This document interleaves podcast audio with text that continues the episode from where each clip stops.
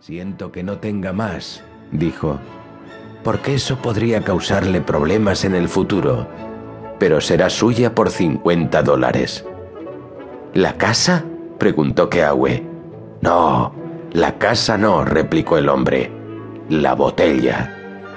Porque debo decirle que aunque le parezca una persona muy rica y afortunada, todo lo que poseo y esta casa misma y el jardín proceden de una botella en la que no cabe mucho más que una pinta. Aquí la tiene usted. Y abriendo un mueble cerrado con llave, sacó una botella de panza redonda con un cuello muy largo. El cristal era de un color blanco como el de la leche, con cambiantes destellos irisados en su textura. En el interior había algo que se movía confusamente, algo así como una sombra y un fuego. Esta es la botella, dijo el hombre, y cuando Keawe se echó a reír, añadió, No me cree. Pruebe usted mismo. Trate de romperla. De manera que Keawe cogió la botella y la estuvo tirando contra el suelo hasta que se cansó, porque rebotaba como una pelota y nada le sucedía.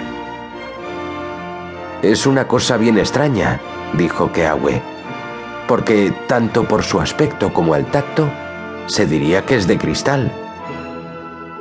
Es de cristal, replicó el hombre suspirando más hondamente que nunca, pero de un cristal templado en las llamas del infierno.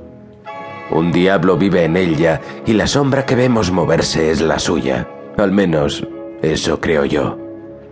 Cuando un hombre compra esta botella, el diablo se pone a su servicio.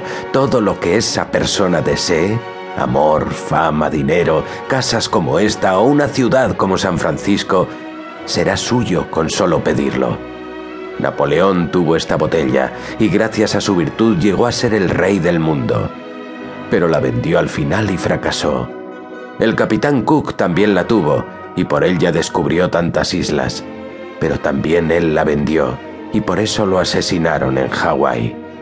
Porque al vender la botella desaparece el poder y la protección, y a no ser que un hombre esté contento con lo que tiene, acaba por sucederle algo.